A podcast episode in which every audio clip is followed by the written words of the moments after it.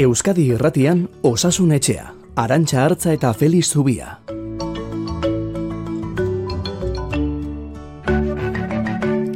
Enbata noiz iritsiko zain dagoen marinelaren antzera zegoela aitortu zigun aurreko astean, kezkaturik eta animo handiri gabe.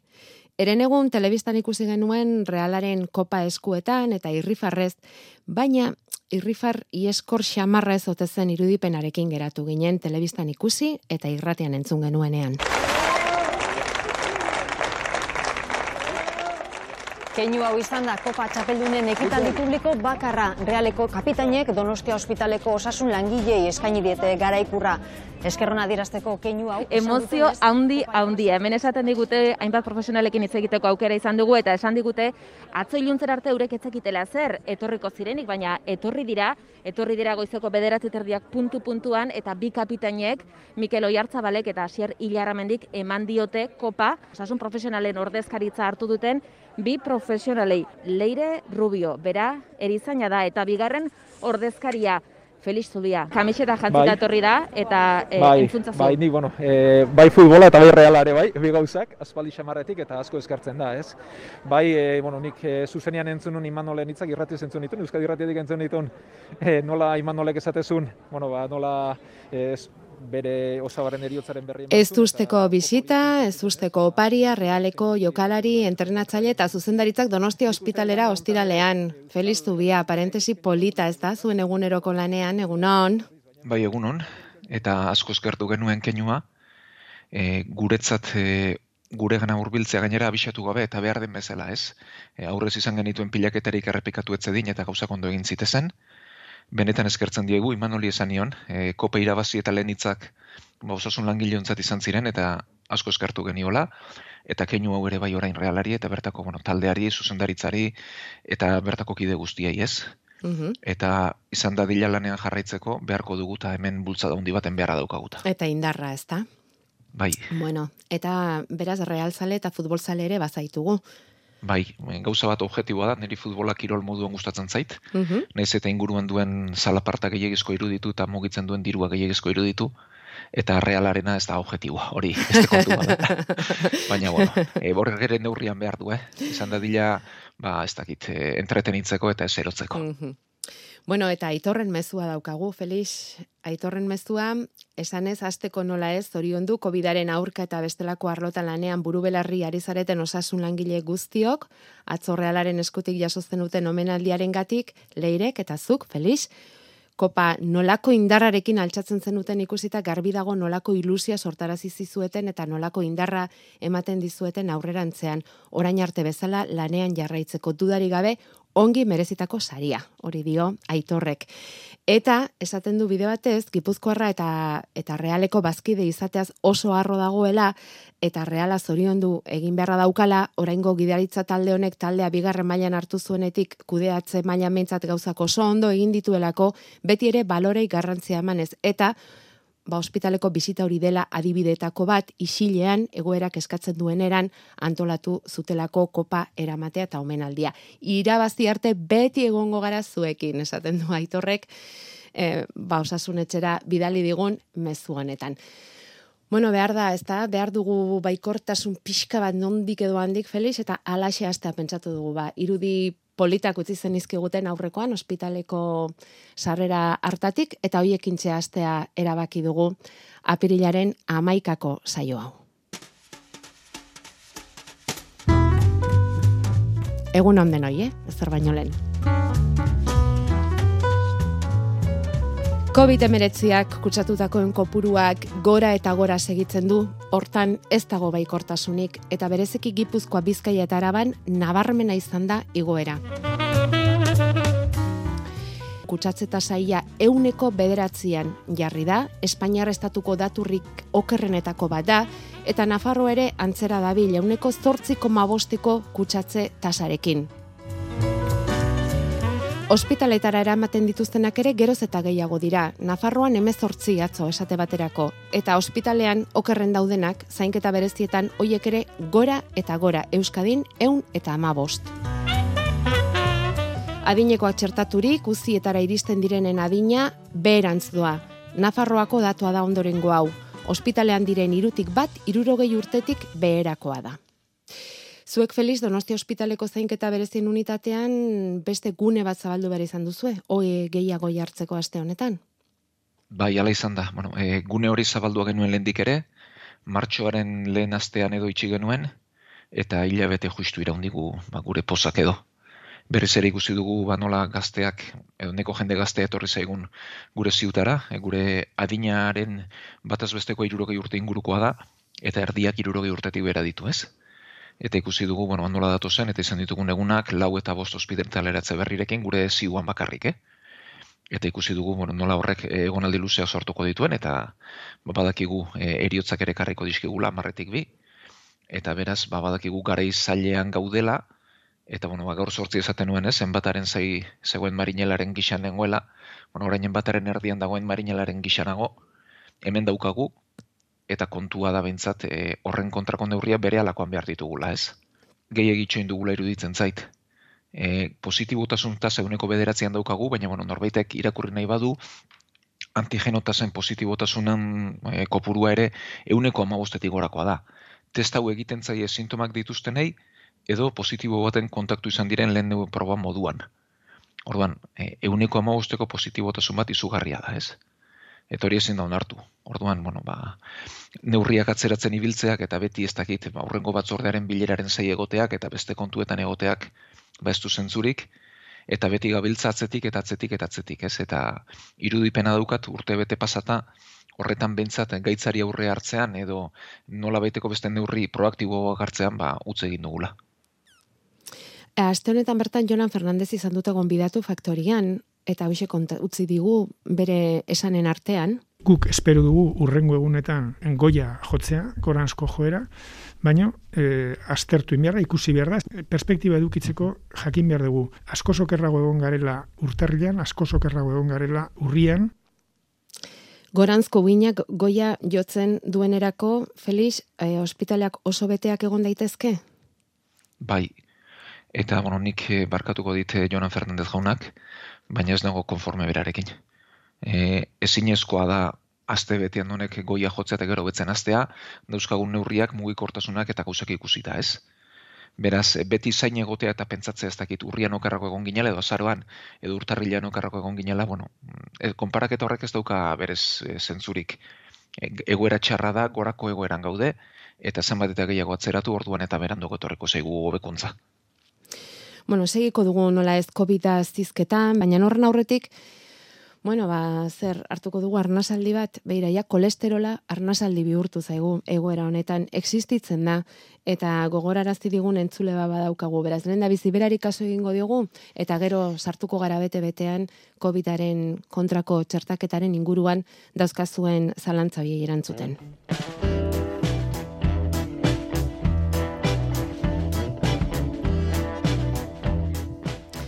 Hau da, berrogeita emezortzi urteko emakume bat, pixuarekin arazorik ez duena, baina kolesterola eta LDLA altuak izaten ditu, trigeizeridoak normal edo baixu aldera. Eta egoera hori gutxienez, berak dioenez, hogeita lau urte zituenetik horrelako da. Elikadura zaintzen du, baina botikareik hartu ez izatekotan ere soiaren lezitina noizean behin edo bere botiken artean. Eta gurasok ere kolesterola altua izan ohi dutela adierazti digu Felix eta zalantzak ditu zalantzak entzuna daukalako trigeizeridoak direla arriskutsuenak e, bueno, ba, bihotzekoa eta iktusa eta horrelako arazoak sortzeko. Hala alda, galdetzen dizu. Bueno, ba, esango dugu ez ez, bueno, lehenik eta behin e, eskertu egin digun galdera, eta guze galdera gainera e, egoki eruditzen zaigu, e, berez gure kolesterol mailen edo lipidoen mailen euneko laro gehi erentziak bideratua dago. Eta gero euneko hogei da ba, gure oiturek edo e, gehituko luketena. Eta kasu hau, ba, erentziari lotutako e, hiperkolesterolemia kasu da, ez? Gehiagizko kolesterola du, ba, erentziagatik. Eta kasu horretan euneko hogei hori kontrolatu harren, beste euneko laro gehi oso altua denean, ba, horrelako gora berak izaten ditugu, ez? Hau da, erentzia normala izan da, euneko hogei hori da mailak bideratzen dituena baina e, jatorriz e, gehiagizko maila dituen arentzat, beuneko gehi horrek ez dio eragin handirik izango. Bueno, kolesterolaren e, neurriak edo lipidoen e, motak berre, pixka bat errepasatuz, trigliseridoak dira ez daetan xurgatu eta gibelera doazenak. Gero gibelean, kolesterola sortuko litzateke, LDL kolesterola edo kolesterol txarra esaten zaiona, hau gibeletik eunetara erabiliko litzateke, edo banatuko litzateke bertan erabiltzeko. Ze behar behar dugu kolesterola. Eta gero HDL kolesterola da, bueltan, eunetatik gibelera ekartzen duena eta horregatik esaten zaio kolesterol ona ere. Beraz, biak behar dira bere mailetan, bai trigliseridoak eta bai LDL kolesterola. Eta e, hoiek altu izateak, ba, biek sortzen dute gaixotasun kardiobaskular arrisko handiagoa. Beraz, zer egingo nuken kasuetako batean, bueno, alde batetik, bestelako arrisku faktoriak ondo kontrolatu, badirudi egiten duela, baina tabakoa, hipertentzioa, diabetesa, ariketa fisikoa egin, gein pisua zaiestu, baina horrekin nahiko espaldin bada eta erentzizko kasu hauetan beti ba, botika jartzen dira. Eta nik dudari gabe botik emango nioke kolesterol mailoiek beretokian izateko. Bestela izan dezake arriskoa, ez? Gaitz okerragoaren bat garatzeko, ba Hori da. bihotzekoak edo izan ditzaketez, kolesterola lotua dago eta horrelako gaitzei, ez? Bai, zirkulazio aratzoko gaitzak izango mm. lirateke, garunean iktuza, bihotzean bihotzekoa, giltzurrun gutxi egitasunak, e, arterietako arazoak zangoetan, mhm. eta beraz, e, kontrolatzea komeniko litzateke. Eta kolesterol zenbaki hauek izan da, e, COVID-aren kontrako txartoa hartzeko orduan, eragozpenik izan dezake? Ba, inolakorik ez. Inolakorik ez. Eta hurbildu zaigu beste entzule bat, 6 zortzi zortzi, 666 WhatsAppera, esanez hankako bolan aragieten importante bat egin duela, ibuprofenoa agindu diotela, baina ez diola gauza handirik egiten. Eta ez dakit, ba, esaten du kremaren bat, edo beste zerbait hartu ote dezakeen, Feliz, e, geroz eta okerrago dagoela. Bueno, eh, esango dugu giarra ustura bat gertatzen denean, nahiko minbera izaten dela, eta horren kontrako erremediorik onena edo atzedena izaten dela. Eta gero, e, ibuprofenoaz gain, hotza jarri liteke bertan, kremek ez dute egin kortasuna. Undirik oso zaila da kanpotik emandako zerbaitek mina harintzea, eta gero, e, mina mantentzen baldin bada txandakatu liteke ibuprofenoa parazetamolarekin. Hau da, e, biak sortzi orduko tartean jarri, baina lehendik ibuprofenoa, lau ordutara parazetamola, ondoren lau ordutara ibuprofenoa, eta horrela txandakatu, ba, bien eragina gaitzeko. Mm Aizuta, nola jakin dezakegu aragieten bat edo giarreten bat izan dugula? Ba, normalean, e, esfortzu batean, bapatean sortzen den mina da, giarrean bertan, ez ezurrean, mugimenduarekin handitzen den mina, eta gero ukituta zenbait kasutan etena bere eren abaritzen da. Abai. Baina, bueno, bestela horra sortzen dena da, giarraren pare horretan odol bildutxo bat, eta ukituta oso minbera dena.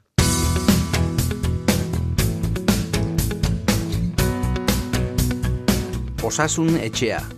Igande goizetan Euskadi Gratian.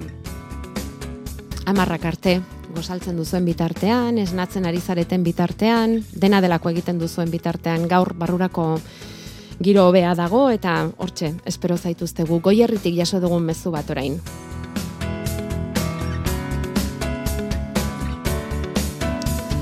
Asteroko entzule bat dugu hau, Felix, eta ematen omen diogun konfidantzaren gatik idatzi digu, esanez nire pentsamentuak partekatzeko ideiarekin goierritik idazten dizuet, badakizu intzidentzia altua dugula oso goierrin, irakaslea naiz eta gure ikasle bati gertatu zaiona kontatzea dut helburu beste inori gauza bera gerta ez dakion, inori kritikarik egiteko asmorik gabe. Eta kontatzen du gaixoaldi bat baino gehiago izan ditu aurten ikasle honek, adin txikikoa bera, behin baino gehiagotan COVID probak egin eta beti negatibo eman izan du, azkeneko gaixoaldia ordea luzatzen luzatzen joan zaio, harik eta PCR-ean positibo eman duen arte. Ordurako familia osoa kutsatua zen, eta bera sukarrarekin, etxean, eta gaixoaldia luzatzen, eta okertzen. Azkenean zainketa berezietara eraman behar izan dute, uzira, bakarrik familiakoak kutsatuta zirelako. Familiako lagun batekin bideodeia eginez etxekoak ikusteko. Orain ondo dago, bueno, ondo edo, dio. Nire gogoeta da, ez ote digute gehiegi sartu gaixoaldia etxean pasa behar den ideia hori.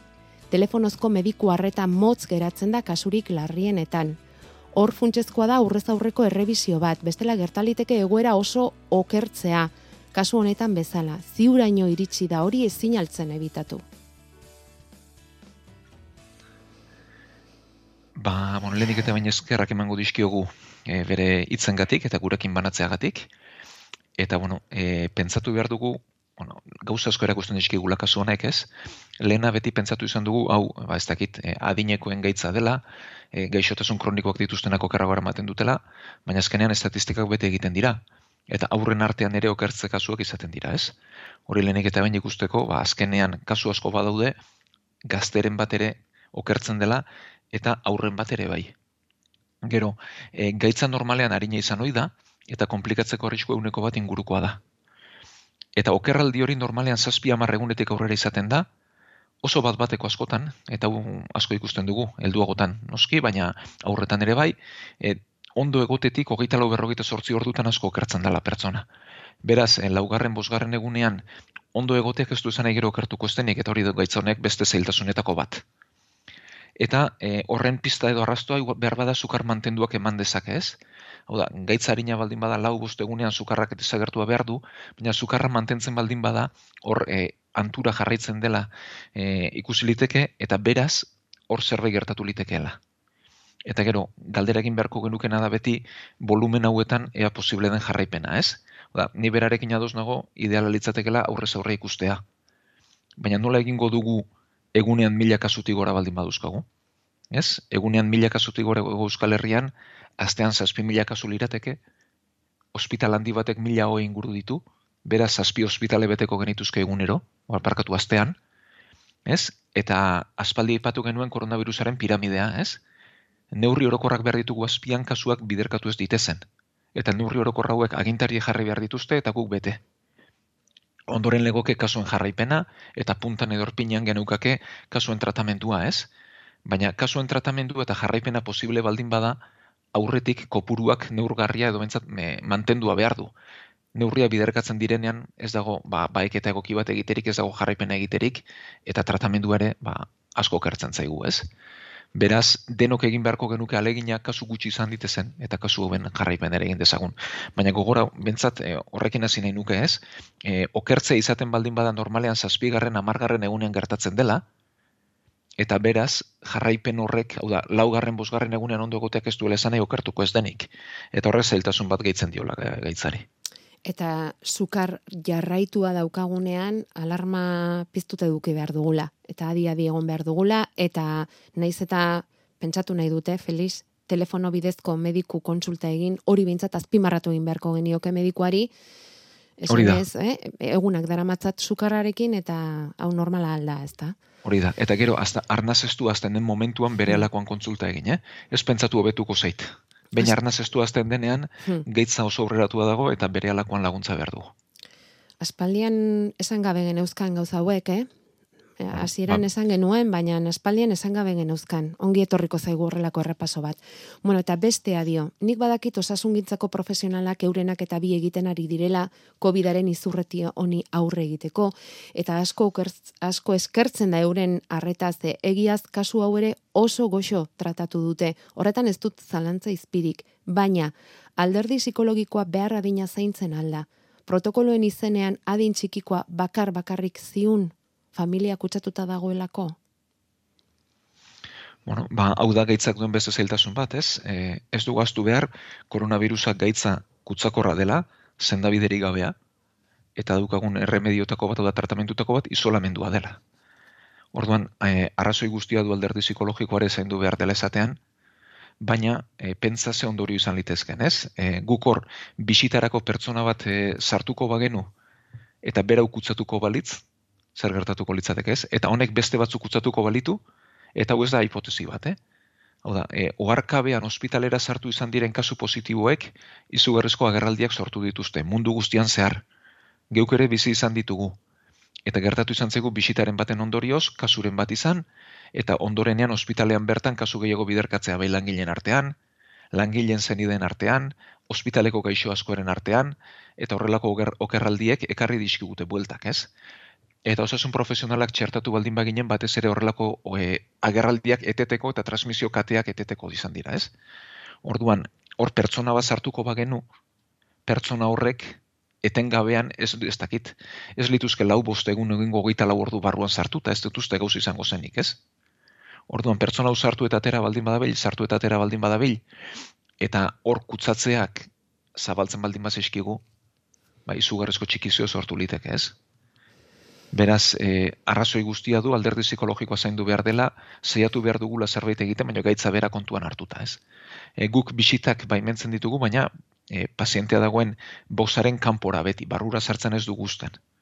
Eta egunero egunero dituzte bisitak, mugatuak baina egunero dituzte, ba, kanpokaldetik ikusi ditzaten. Gogorra dela, dudari gabe. Baina gaitza olako da. Bai, eta gogoratzen naiz, o, e, bisita egin genizuenean, ziura bisita egin genizuenean, nola aipatzen zenuten, ez da?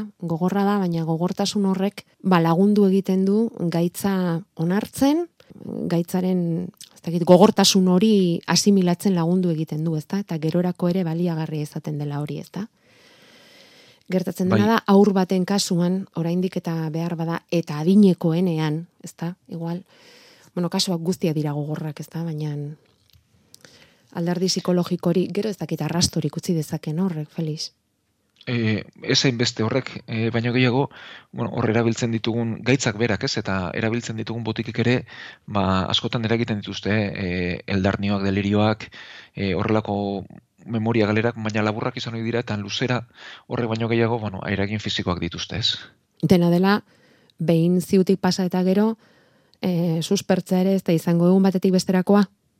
Bueno, e, larritasun mailaren araberakoa, ez? Kasu honetan badiru gutxi izan dela eta bere alakoan emango dio bueltak azte azkarrago egiten dute eta ba, denborazko egun dutenak berriz, ba, ospitaleratze askoz luzeago behar dute. Bueno, ba, eskerrak emango dizki dugu, goiarretek idatzi digun honi, errepaso txiki bat egiteko balio izan digu, eta eta mila esker gure gana inguratzeagatik.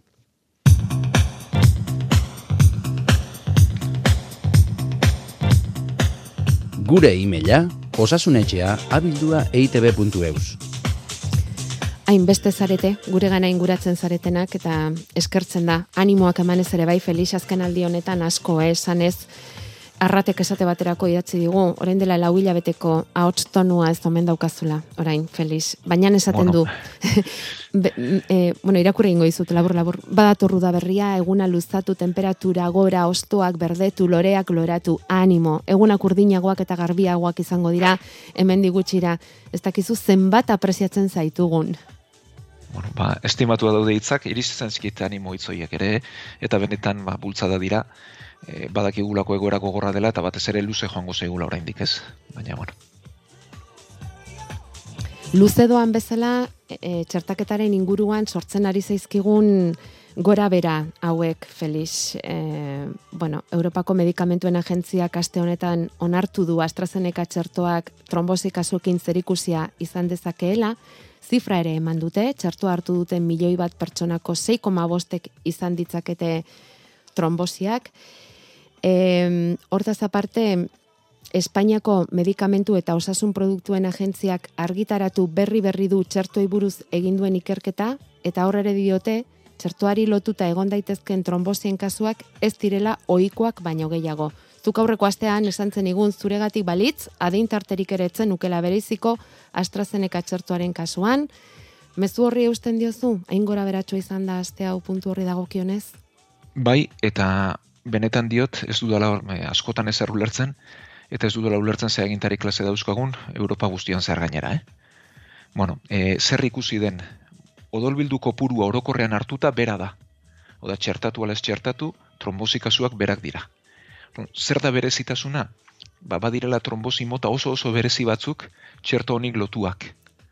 Orduan batez ere bere berezitasunak e, ematen die nola baiteko alarma puntu hori, eskopuruak. Hau da, e, guk txertatzen dugunean, odolbilduak eh, sortzeko joera berez berdina litzateke, baina pertsona jakin batzuk txerto horren aurka sortutako defentzek egiten dute plaketa gestea eta odolbilduak eragitea. Zenbat ba oso gutxi zuk esan duzuna, eh? E, nik irakurri duenagatik berreun mila, berreun berrogeita mar mila txertatutik batek egingo luke tromboa, eta eriotzak milioitik bat lirateke. E, hain bakanak izan da, hitz egin izan da ez dakit, emakumeak gehiago, adin batetik berakoak e, gehiago, ez dago hori esaterik ere hain gutxi izan da, azterketa estatistikorik egiterik ere ez dagoelako.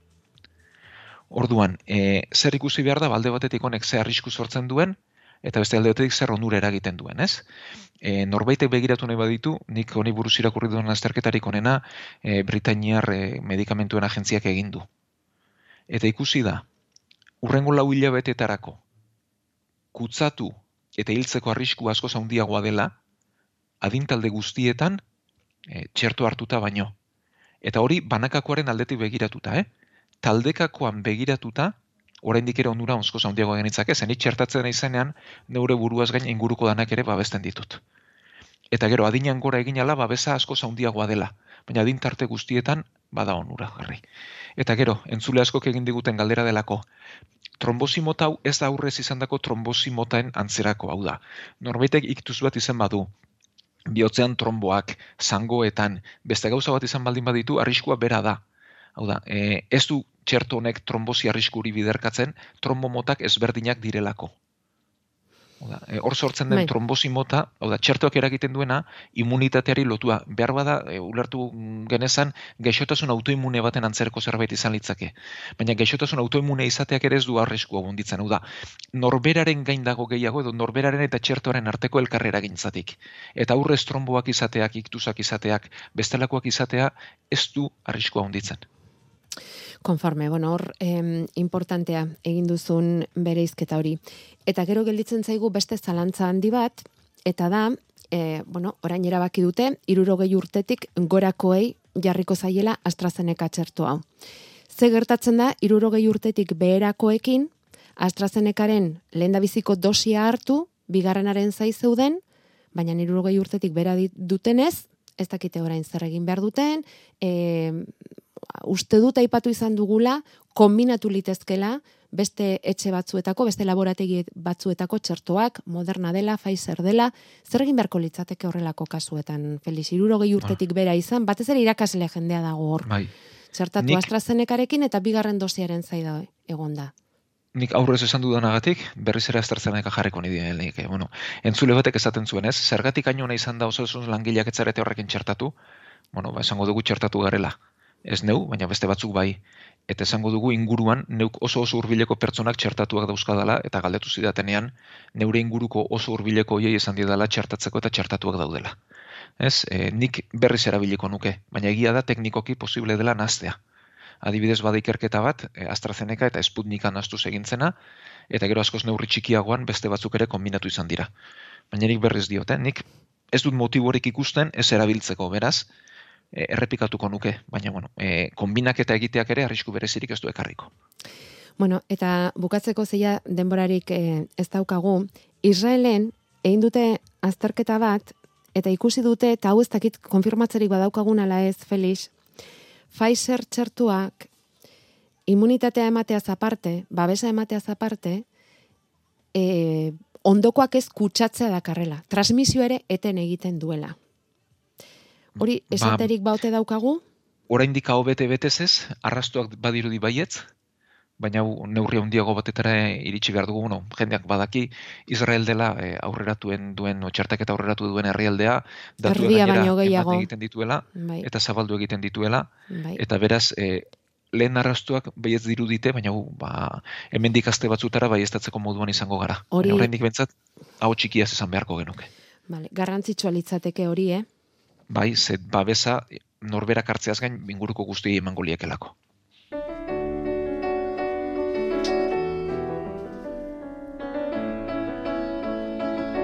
Bueno, segi beharko dugu COVID-ari buruz izketan txertoaz eta gaur zortzi zer dugun zurekin aztertzeko Felix ikusiko dugu eta horren arabera arituko gara, baina bakar bakarrik eta gurtzerako gogorazi nahi dugu gaurkoa Parkinsonaren nazioarteko eguna dela.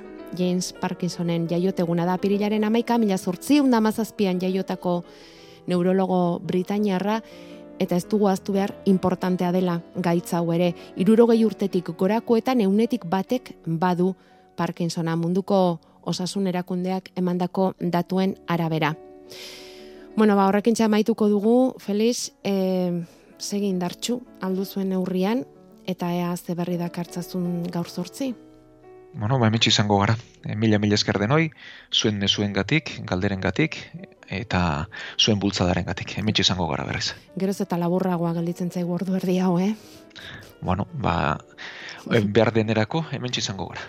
Ongi pasazazu igande asteare bai, eh?